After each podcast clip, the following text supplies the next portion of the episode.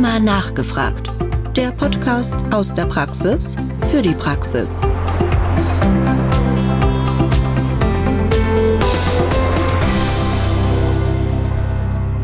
Liebe Zuhörerinnen und liebe Zuhörer, herzlich willkommen zu einer neuen Folge Rheuma nachgefragt, unserem Podcast aus der Praxis für die Praxis mit Themen rund um die Rheumatologie.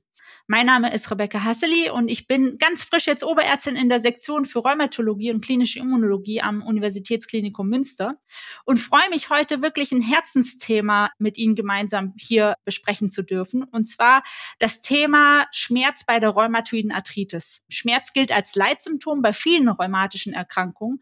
Und dieser Aspekt des Schmerzes, das ist das, was die Patientinnen und Patienten und uns gemeinsam ja beschäftigt. Man ging lange davon aus, dass Schmerzen bei der äh, rheumatischen Erkrankung nur zizeptiven Ursprungs sind, aber mit äh, zunehmenden wissenschaftlichen Bemühungen hat man verschiedene Aspekte hier noch herausgefunden, die relevant sein könnten bei der Schmerzentwicklung und Schmerzwahrnehmung. Etwa 20 Prozent der Patienten haben einen sogenannten neuropathischen Schmerz. Und da gibt es auch verschiedene Unterformen, die man voneinander differenzieren kann, abhängig auch vom Schmerzcharakter. Aus diesem Grund ist es mir wirklich eine Freude, dass wir einen besonderen Gast bzw. Gästin gewinnen konnten.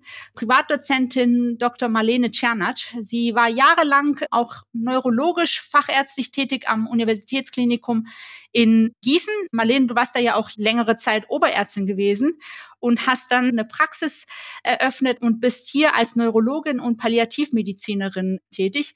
Die Praxis ist ja in Bad Nauheim. Somit ist auch unsere Kooperation entstanden ursprünglich in Kooperation Kerkhoff Klinik und die Praxis Die Neurologen. Wir haben viele Patienten gemeinsam ja über die Jahre auch behandelt, auch wirklich tiefst interdisziplinär. Und deswegen ist es mir eine große Freude, dass du heute dabei bist. Marlene, du weißt ja, dass ich für die Rheumatologie brenne und wirklich Rheumatologie mit Leidenschaft mache und auch immer wieder versuche, die Leute für das Fach zu gewinnen. Bei dir ist es ja die Neurologie. Wie bist du denn in die Neurologie gerutscht? Ja, das war tatsächlich während des Studiums. Ich habe Neuro früher für mich gar nicht so ins Auge gefasst und habe mich dann während meiner Doktorarbeit, die ich in der Neurologie gemacht habe, tatsächlich für das Fach begeistern können.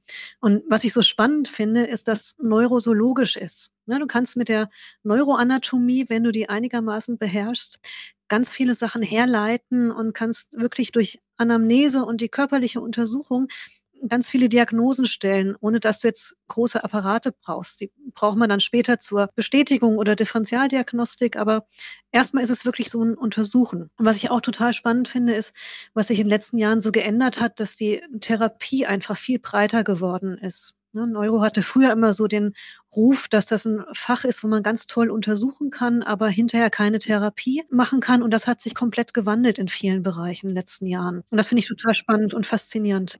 Da geht's unseren beiden Fächern, glaube ich, ähnlich. Die letzten Jahre haben wirklich vieles auf beiden Seiten mit sich gebracht. Ja, heute habe ich nicht nur die Ehre, mit dir gemeinsam diesen Podcast zu machen, sondern auch anstatt meine übliche Moderatorrolle zu erfüllen, mit dir auch wirklich gemeinsam als Gesprächspartnerin durch diesen Podcast zu wandern. Und unser Thema ist ja Schmerz, Schmerz in verschiedenen Bereichen beziehungsweise Schmerz in verschiedenen Charakteren. Und häufig ist es ja so, dass äh, die Patienten aufgrund des Schmerzes ja überhaupt zu uns kommen, ob es jetzt in der Neurologie ist oder bei uns. Und der Schmerz hat ja evolutionsgeschichtlich gesehen ja wirklich eine gewisse Funktion, also soll uns vor Gefahr schützen, soll uns vor Gewebeschäden äh, schützen. Man stellt sich vor, zum Beispiel, wenn man die Hand auf die Herdplatte tut, der Schmerz ist ja dazu da, wieder die Hand von der Herdplatte wegzureißen. Und äh, meine Frage jetzt an dich als erstes wäre, wenn jetzt Patienten mit Zeichen von chronischen Schmerzen zu dir kommen, wie du das Ganze angehst. Also wie ordnest du den Schmerz ein? Wie entscheidest du dich, in welche Richtung du gehst und wie leitest du dann entsprechend auch die Therapie ein? Also chronische Schmerzen sind ja durchaus ein häufiges Thema bei uns in der Praxis. Ja, auch akute Schmerzen, zum Beispiel beim akuten Lumboischialgie, Bandscheibenvorfall. Und das sind ja auch oft Patienten, die später hinaus chronifizieren. Und ansonsten ist es auch hier so, dass wirklich ganz viele Patientengruppen betroffen sind. Zum Beispiel beim Parkinson gibt es einen zentralen Schmerz oder einen Schmerz in den Muskeln durch die schlechte Beweglichkeit, Bandscheibenvorfall, Karpaltunnelsyndrom, Migräne und Kopfschmerzen. Es ist ein ganz breites Bild. Und letztlich geht es hier auch drum, was ich am Anfang schon gerade gesagt habe mit der Verteilung, dass ich erstmal gucke, wie ist der Schmerz verteilt, ist das zum Beispiel beim zentralen Schmerz eine Halbseitensymptomatik, wo der Schmerz eben in der betroffenen Region ist, ist das radikulär zu einem Nerv gehörend und darauf baut dann alles weitere auf, was dann Diagnostik angeht. Und letztlich natürlich auch die Therapie. Es gibt natürlich manche Sachen, die kann man zum Beispiel durch einen Eingriff behandeln, Karpaltunnelsyndrom zum Beispiel. Aber ganz oft ist dann eben die medikamentöse und nicht medikamentöse Therapie dann der nächste Schritt. Und da ist es eben wichtig, neben der Ursachenabklärung auch hier therapeutisch interdisziplinär zu arbeiten.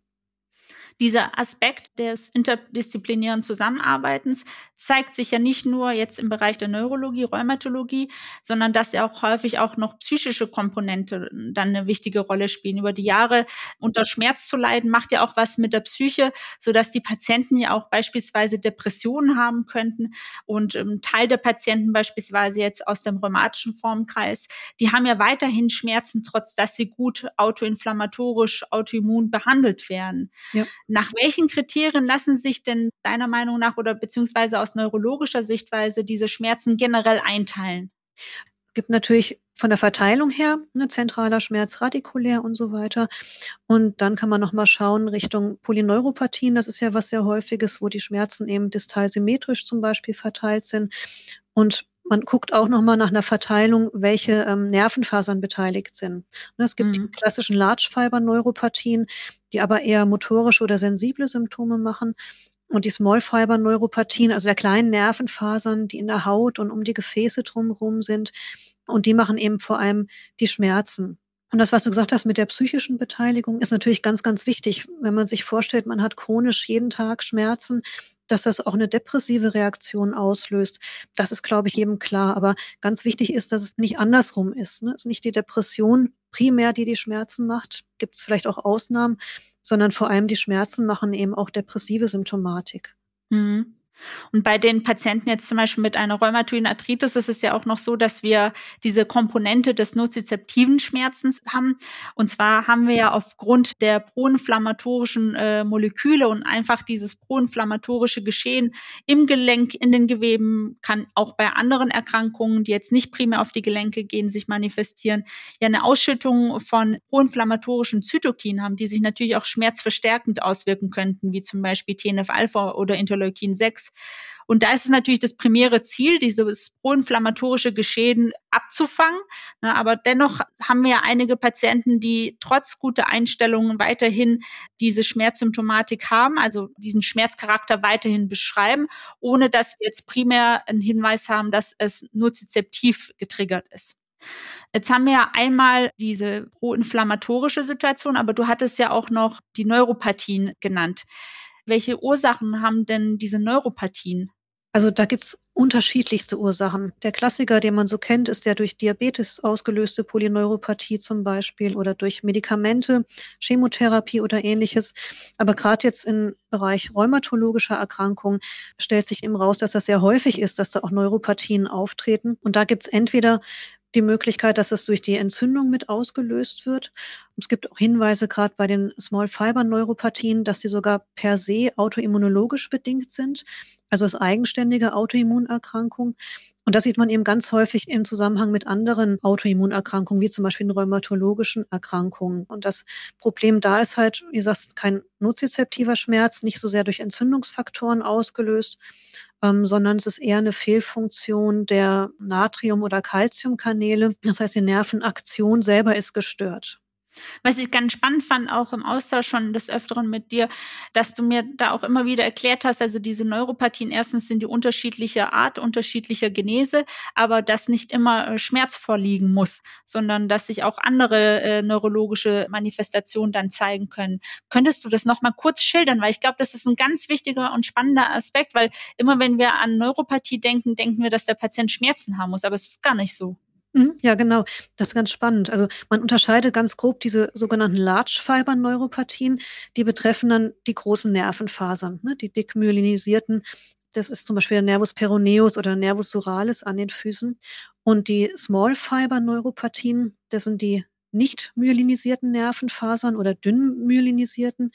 Und die sind so diffus, wie so ein Geflecht in der Haut und um die Gefäße verteilt. Und die Large Fiber Neuropathien, die machen eben typisch so das, was man eigentlich kennt. Atrophien der Muskulatur, Paresen der kleinen Fußmuskeln und die sensiblen Neuropathien, die machen zum Beispiel Gleichgewichtsstörungen durch die sensible Ataxie, weil die Leitung von den Füßen einfach nicht mehr richtig funktioniert. Und die können auch sowas wie Hypästhesie machen oder Parästhesien, also so kribbelnde Missempfindungen. Aber für die Schmerzleitung an sich sind die Small Fibers zuständig. Also die Large Fibers leiten gar keine Schmerzen, sondern das sind tatsächlich die Small Fibers. Das heißt, wenn es wirklich zu Schmerzen kommt, so mit Brennen, das ist ganz typisch, dann habe ich auf jeden Fall eine Beteiligung der Small Fibers. Jetzt ist das ja auch so, dass ein Teil der Patienten noch in der Diagnosenliste sekundäres Fibromyalgie-Syndrom stehen hat. Und wir beispielsweise Präparate einsetzen wie Pregabalin, die aber bei den Patienten überhaupt kein Therapieansprechen zeigen, auch Amitriptylin beispielsweise. Ich weiß, dass bei vielen dieser Patienten überhaupt nicht nach Small Fiber Neuropathien geschaut wird. Wirkt denn Pregabalin bei den Small Fiber Neuropathien? Also das kann man natürlich immer gut probieren. Die Antikonvulsiva gegen neuropathischen Schmerz. Da gibt's ja verschiedene etablierte. Pregabalin und Gabapentin sind so die, die am häufigsten eingesetzt werden, glaube ich. Und was man da wissen sollte, das sind beides Calcium-Antagonisten, also Calcium-Strominhibitoren. Und bei den Small-Fiber-Neuropathien ist halt klassischerweise so, dass sie über die Natriumkanäle funktionieren. Ne? Und das kann gut sein, dass dann diese beiden Präparate da gar nicht gut funktionieren. Und dann wäre es durchaus sinnvoll, auf ein Antikonvulsivum zu wechseln, was eben die Natriumkanäle direkt blockiert. Und da kann man zum Beispiel Carbamazepin nehmen. Das ist ja so ein ganz altes Präparat. Ist von der Verträglichkeit nicht immer so gut, macht halt auch gerne Hyponatriemin. Oder alternativ Lacosamid. Das ist ein relativ neues Präparat. Ist in der Indikation halt off-label, das muss man dazu sagen. Aber ähm, habe ich schon ganz gute Effekte, gerade bei den Small-Fiber-Patienten und Patientinnen, die auf wenig angesprochen haben, dass sie aus Lacosamid dann ganz guten schmerzstillenden Effekt doch auch haben. Also eine neue Komponente, die man mit einfließen lassen könnte. Aber natürlich braucht man einen Kollegen oder Kollegin, die äh, dann oder der dann auch dazu bereit ist, gemeinsam den Weg zu gehen, den Off-Label-Antrag zu stellen. Ja, das stimmt. Wobei Lacosamid inzwischen also nicht mehr im Patentschutz ist, das ist inzwischen frei, soweit ich weiß. Und ähm, von daher kann man da auch wenn man die Patienten entsprechend berät und das gut dokumentiert, das ist ja immer wichtig, dann kann man das, denke ich, auch off-label vertreten. Wenn wir nochmal zurückkommen zu Rheumatoidenarthritis, da sind ja auch neurologische Begleitsymptome bekannt. Mhm. Könntest du vielleicht so einen kurzen Überblick geben, welche das sind? Ja, ganz häufig, was du wahrscheinlich auch ständig siehst oder öfter siehst, ist Karpaltunnelsyndrom tatsächlich. Das ist ja ein Problem, das durch die ja, Entzündung und Degeneration der Gelenke im Karpaltunnel, also im Bereich des Handgelenks, dass da zu einer Reizung des Nervus medianus kommt. Und das sind Patienten, die wir durchaus häufiger sehen, also ich auch in der Praxis ganz oft. Und da ist eben wichtig, dass man nicht nur den Karpaltunnel behandelt, also das Band chirurgisch spaltet, sondern natürlich auch die Ursache angeht. Ansonsten, was ganz häufig bei den rheumatoiden Arthritiden ist, tatsächlich als Begleitreaktion, ist ein Restless Leg Syndrom.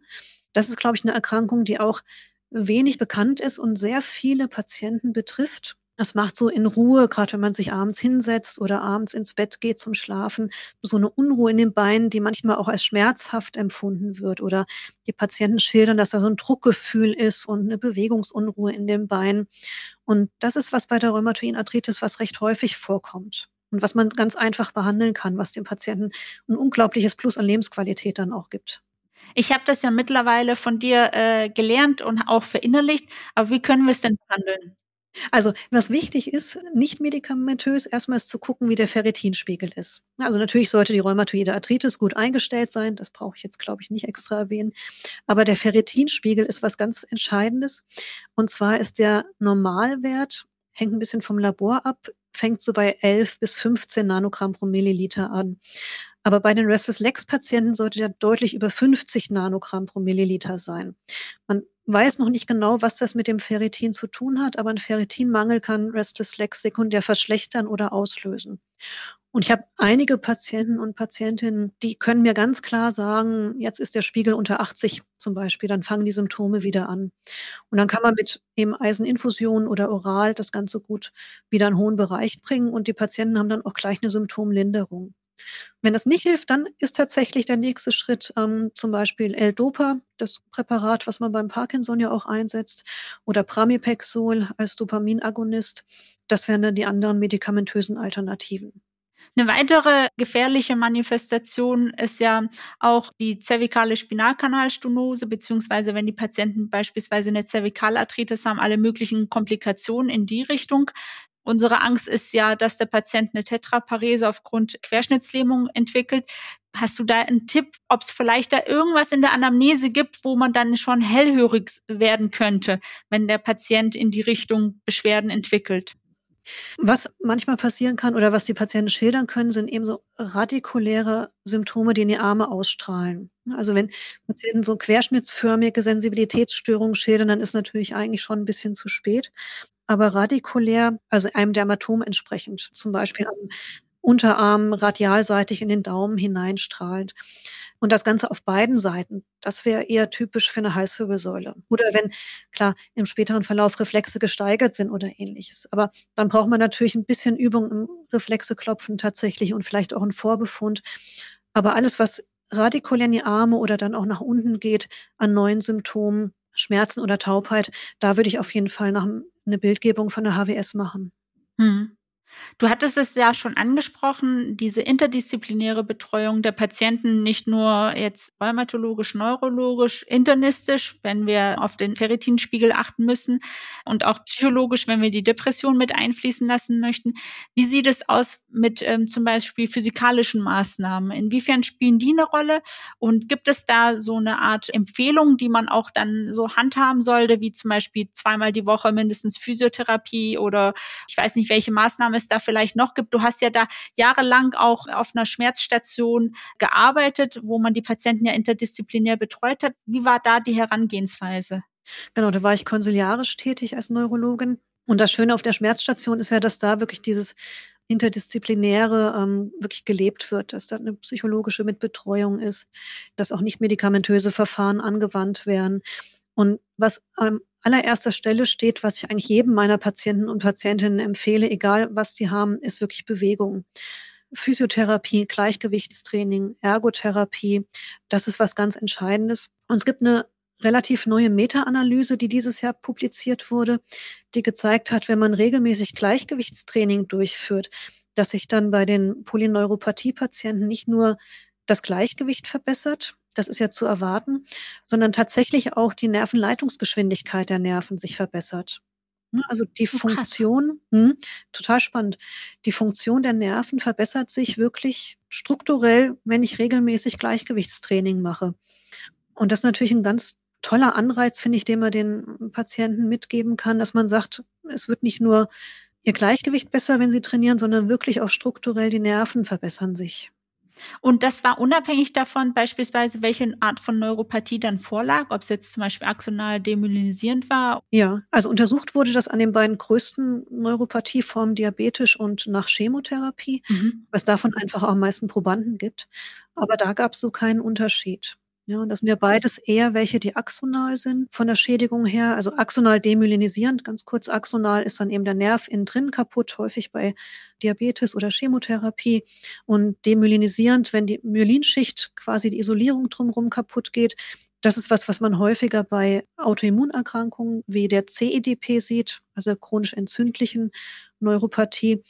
Und bei den rheumatologisch bedingten Large Fiber Neuropathien ist es eben häufig auch axonal. Also von daher würde ich das in diese Gruppe mit reinpacken. Mhm. Total spannend. Da habe ich wieder was dazugelernt. Das heißt also wirklich interdisziplinär, nicht medikamentös und medikamentös zusammen Hand in Hand zu arbeiten. Was glaubst du, welche Patientengruppe beispielsweise von so einem stationären Aufenthalt äh, mit intensiver Betreuung erstmal profitiert jetzt bei chronischen Schmerzen? Gibt es da so ein Patientengut, was besonders gut drauf anspricht? Nicht jeder sagt ja, dass er nach so einem Aufenthalt eine Verbesserung hat. Gibt es da vielleicht Patienten, die wir aktiv ansprechen müssten auf solche Maßnahmen? Also ich glaube, immer wenn einige Komorbiditäten mit dazukommen, ist es sinnvoll. Und natürlich, wenn die ambulanten Maßnahmen letztlich nicht ausreichend sind. Und wenn eine psychische Komponente auch mit dabei ist, ne? also eine starke depressive Reaktion oder auch eine Angststörung, das sind durchaus Patienten, die davon profitieren können. Einfach von einem längeren stationären Aufenthalt, wo man auch mit zum Beispiel Akupunktur oder Infusionstherapien arbeiten kann. Das sind dann Sachen, die ich ambulant einfach auch nicht leisten kann oder die ambulant schlechter abzubilden sind. Jemand, der mit niedrig dosiert Pregabalin und Amitriptylin schon gut eingestellt ist, den brauche ich natürlich nicht stationär schicken. Aber spätestens, wenn ich irgendwie die dritte, vierte, fünfte Schmerztherapie medikamentös starte, dann sollte man sich ja nicht mal überlegen, am besten noch ein bisschen früher, bevor es chronifiziert. Wir haben ja über die Jahre hinweg nach und nach immer weiter daran gearbeitet, wirklich auch interdisziplinär die Neurologie und die Rheumatologie zusammenzubringen und somit für die Patientinnen und Patienten das Bestmögliche rauszuholen. Vielleicht können wir Kolleginnen und Kollegen, die einen ähnlichen Weg einschlagen möchten, ein paar Tipps beziehungsweise ein paar Erfahrungsberichte mit an die Hand geben. Also das erste, was wir ja gemacht hatten, war ja uns zusammenzusetzen und zu gucken, wo Behandlungsdefizite beziehungsweise Betreuungsdefizite vorliegen, ne, wo wir beispielsweise unsere Kommunikation verbessern könnten. Das hat in erster Linie dazu geführt, dass wir auf allen Kanälen äh, miteinander verbunden waren, ob es jetzt unsere privaten Handynummern waren oder unsere Dienstnummern oder Dienst-E-Mails oder private E-Mails. Anders kriegt man das, glaube ich, erstmal auch nicht hin, wenn man in so einem kleinen Team arbeitet. Erinnerst du dich noch vielleicht, wie es dann auch weiterging, also wie wir dann so die ersten praktischen Fälle gemeinsam umgesetzt haben? Ja, und wir haben ganz spannende Sachen echt inzwischen auch erlebt, finde ich, ne? so abgefahrene Patienten inzwischen. Nee, es war ganz spannend. Erstmal musste ich ja so ein bisschen rantasten ne? und erstmal so ein bisschen die Expertise auch vertiefen. Haben, also ich habe auch ganz viel gelernt dadurch und ähm, das ist natürlich auch super. Ich erinnere mich an so ein paar Patienten, die wirklich so ein bisschen hoffnungslose Fälle waren, denen es jetzt aber gut geht. Die eine Patientin, du weißt bestimmt, wen ich meine, die mit chronischen Schmerzen auch bei mir war und da war auch der Verdacht eigentlich zunächst auf eine multiple Sklerose geäußert worden. Mhm. Sie war auch mehrfach stationären rheumatologischen Kliniken gewesen vorher, wo überall nichts rauskam. Und dann hat Suse zum Glück nochmal in den Mangel genommen. Und dann kam letztlich raus, dass sie eine bei ähm, einer Colitis ulcerosa eine enteropathische Spondylarthropathie hatte und darüber die Schmerzen eben auch neurologisch. Und seitdem das behandelt ist, ist halt auch die Schmerzsymptomatik komplett weg. Also die ist komplett schmerzfrei, seitdem sie eben das rheumatologische Medikament bekommt. Und das sind natürlich auch so Fälle, die ganz spannend, also einfach toll sind, wenn die Patienten dann kommen, und in dem Fall die Patientin und sagt, es ist alles weg, die Schmerzen, ich habe nichts mehr. Ja, da hast du recht. Also dieser Fall ist mir wirklich äh, sehr stark in Erinnerung geblieben und schlussendlich war es eine Spondyloarthritis. Aber man muss auch sagen, so wie du es schon gesagt hast, das war erstmal eine Wissenslücke, die ich auch bei mir erfüllen musste, um beispielsweise dir zuzuarbeiten. Ne? Wir haben ja ein mhm. ambulantes Setting. Wir können nicht die Patienten irgendwie vier Tage hintereinander einbestellen, sondern müssen das gut vorbereiten. Und dementsprechend weiß ich beispielsweise ja mittlerweile ja durch dich auch, welches Labor ich abnehmen muss, um hinsichtlich Neuropathien irgendeine eine andere Genese auszuschließen. Ne? Da gehört beispielsweise dazu HB1C, die Hepatitis-Serologie, die Lewis-Serologie, Vitamine. Ne? Du arbeitest mir dann dagegen zu, dass du äh, so gut es geht beispielsweise auch schon eine Autoimmundiagnostik mit veranlasst, um zu gucken, geht's eher in Richtung Kollagenosen oder inflammatorische Arthritiden. Wir können natürlich nicht alles Abgefahrene der jeweiligen Fachdisziplin abdecken, aber dass man sich schon so ein bisschen vorbereitet und auch so eine Grundanamnese erhebt. Also mittlerweile kann ich neurologisch untersuchen, habe eine Vibrationsgabel, ich habe Monofilament, ich habe einen Reflexhammer. Und äh, bei dir ist es ja auch so, wenn du dir die Gefäße anschaust, dass du ja auch ab und an beispielsweise beim Karpaltunnel äh, schon aufs Handgelenk mitschaust und siehst, dass da eine dicke Schwellung noch mit drin sitzt. Ja. Und ich glaube, das ist unheimlich viel wert, dass man äh, nicht so, wie man es beispielsweise aus Krankenhäusern kennt, einfach nur ein Konsil kriegt, wo dann steht äh, Verdacht auf Rheuma oder Verdacht auf neurologische Erkrankung, sondern dass es auch schon so ein bisschen zielorientiert ist, dass irgendein äh, Fokus schon im Raum steht und man das dann ausarbeiten kann, was dann viel mehr Spaß macht als dieses frustrierende Verdacht auf Rheuma, Verdacht auf neurologische Erkrankung. Genau. Ja, wenn so ein Konsil kommt, Verdacht auf neurologische Erkrankung, dann weiß ich, okay, die Leute haben keine Anamnese erhoben und möchten, dass ich das jetzt mache.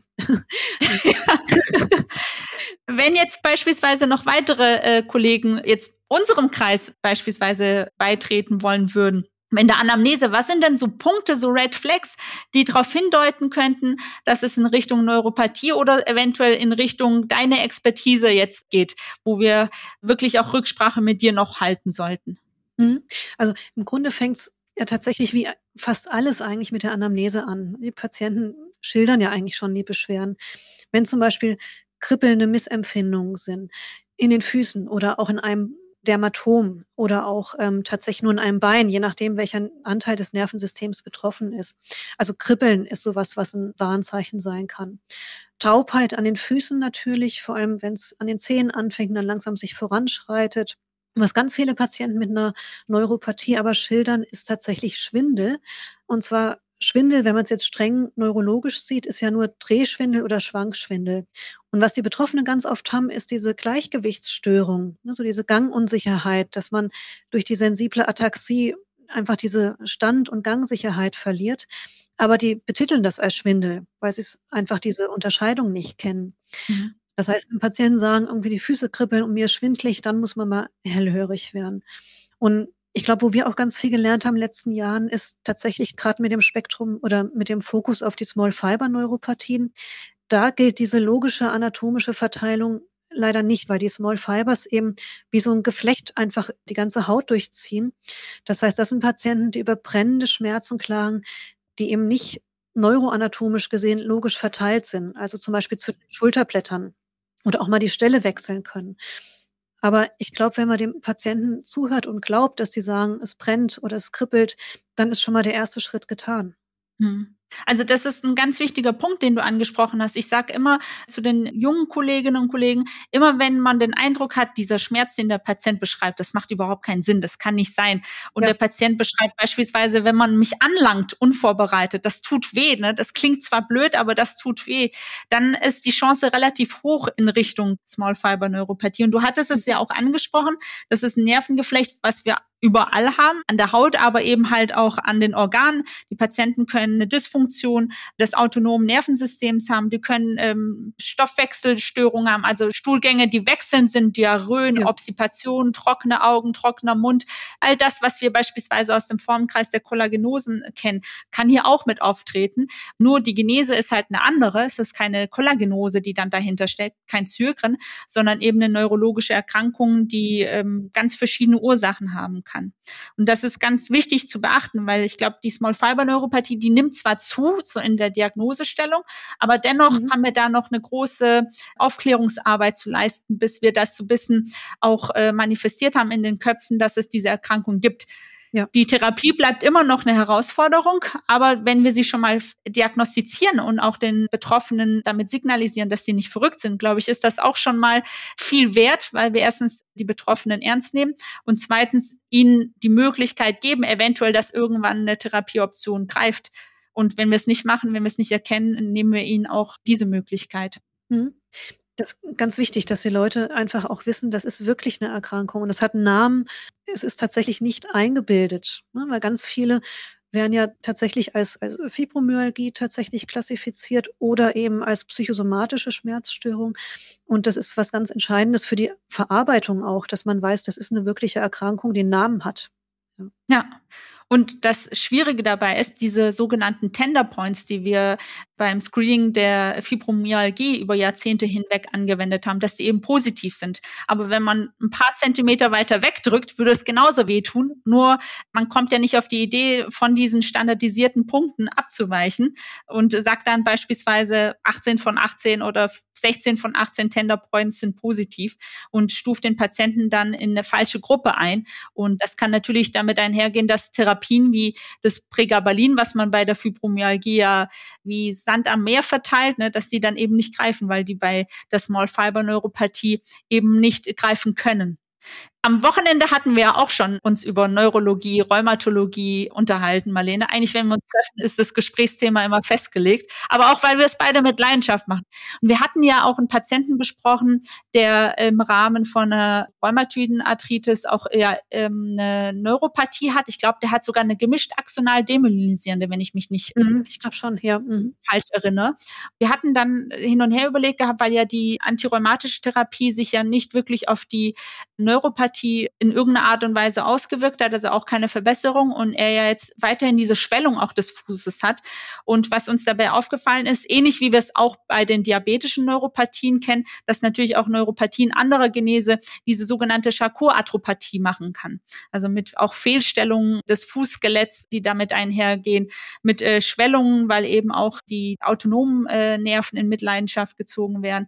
Und das ist vielleicht noch ein Aspekt, den wir mit aufnehmen sollten, dass es eben eine Neuropathie gibt, die nicht nur mit Störungen der Sensibilität, der Motorik einhergehen kann, sondern eben auch wirklich zu Fehlstellungen führen kann und auch Schwellungen mit sich führen kann und man dann nicht immer nur daran denken muss, dass irgendwas entzündlich-rheumatisches dahinter steckt. Absolut, ja. Wenn du jetzt so einen Patienten hast oder eine Patientin mit einer Neuropathie, welche Patientengruppe profitiert beispielsweise von so einer Schienenversorgung? Klassiker ist ja die Peroneus-Schiene am Fuß, äh, einer Peroneusparese, also Fußheberparese. Und da gibt's verschiedene, es gibt diese ähm, Steifen, die so L-förmig sind, die ähm, funktionieren ganz gut, haben aber den Nachteil, dass man nicht abrollen kann. Und dann gibt's auch so flexible Foot-Up-Orthesen, die dann zum Beispiel am Unterschenkel fixiert werden und so mit einem elastischen Band den Fuß hochziehen. Und im Grunde jeder Patient, Patientin, die eine Fußheberparese haben, profitieren davon. Das betrifft nicht nur die Polyneuropathien, sondern zum Beispiel auch ein L5-Syndrom nach Bandscheibenvorfall. Weil da ist es dann auch so, dass die peroneale Muskulatur häufig mit betroffen ist und das führt dann zu einer Instabilität im Sprunggelenk, wo ich nach außen wegknicke. Und das kann dann nochmal zusätzlich gelenkschädigend wirken und führt auch zu Stürzen. Und gerade wenn die Fußhebung eingeschränkt ist, dann ist eben der Klassiker, dass man am Bordstein hängen bleibt, ne, an der Teppichkante zum Beispiel. Und da ist es schon so, dass das Sturzrisiko deutlich reduziert werden kann mit so einer ähm, Peroneus-Schiene, mit relativ wenig Aufwand auch. Das heißt, da kann man ruhig großzügig sein beim Einsatz der Schiene. Ja, also sobald Fußhebung ein bisschen beeinträchtigt ist, wäre ich da wirklich großzügig mit der Verschreibung. Vielen, vielen Dank, Marlene. Ich kann mich noch stundenlang mit dir darüber unterhalten. Vor allen Dingen, ich lerne wirklich jedes Mal was Neues dazu. Damit wir das nochmal kurz zusammenfassen. Also das beruht natürlich auf Eigenengagement der Hauptakteure der jeweiligen Fachdisziplin. Anders kann man solche neuen Strukturen nicht aufbauen. Und ich glaube, dass du da wirklich ein tolles Vorbild bist. Jemand, der eine neurologische Expertise hat, sich aber auch die rheumatologische Expertise mit angeeignet hat, damit man sich einfach besser zuarbeiten kann. Das ist ein Punkt, den wir äh, genannt haben. Dann der zweite Punkt, dass wir Patienten interdisziplinär betreuen sollten, jetzt nicht nur aus ärztlicher Sicht, sondern auch beispielsweise physikalische Maßnahmen, wovon die Patienten profitieren können, Psychotherapie, wovon die Patienten profitieren können, dann auch gerne im Team, dass es solche Konzepte gibt, wie zum Beispiel die stationäre Schmerztherapie, wo eben im Rahmen von solchen Komplexbehandlungen dann auch solche Sachen angegangen werden. Und ähm, dass man immer wieder sich vor Augen halten muss, dass sowohl die Neurologie als auch die Rheumatologie ganz verrückte Symptome machen können und wir dann nicht denken sollten, das ist ganz bestimmt nicht unser Fachgebiet oder das ist ganz sicher unser Fachgebiet, sondern dass die Erkrankungen, trotz dass sie beispielsweise zum entzündlich-rheumatischen Formenkreis gehören, wie bei der rheumatoiden Arthritis, neurologische Manifestationen mit sich bringen, wo es dann darauf ankommt, dass man eben im Team die Fälle bearbeitet. Hast du noch irgendwas, was ich vergessen habe zur Zusammenfassung? Ich kann dem nichts hinzufügen, außer dass es immer sehr schön und erfüllend und lehrreich ist, mit dir zusammenzuarbeiten. Vielen, vielen Dank. Das kann ich nur so zurückgeben. Na gut, dann sind wir schon beim Ende angelangt. Vielen Dank, liebe Kolleginnen und Kollegen, fürs Zuhören. Ich hoffe, Sie haben auch aus dieser Podcast-Folge etwas mitnehmen können. Ich hoffe, dass wir Sie auch bei der nächsten Folge von Räumer nachgefragt wieder willkommen heißen dürfen. Wenn Sie Themenvorschläge haben, bringen Sie die doch auch gerne mit ein. Wir versuchen auch im neuen Jahr ganz viele schöne weiteren äh, Themen für Sie mit aufzunehmen. Ganz spannende Referenten und Referentinnen haben wir hier schon ausgewählt und ja, wir sind gespannt auf Ihr Feedback und dann wünsche ich Ihnen alles Gute und bleiben Sie gesund. Rheuma nachgefragt. Der Podcast aus der Praxis für die Praxis.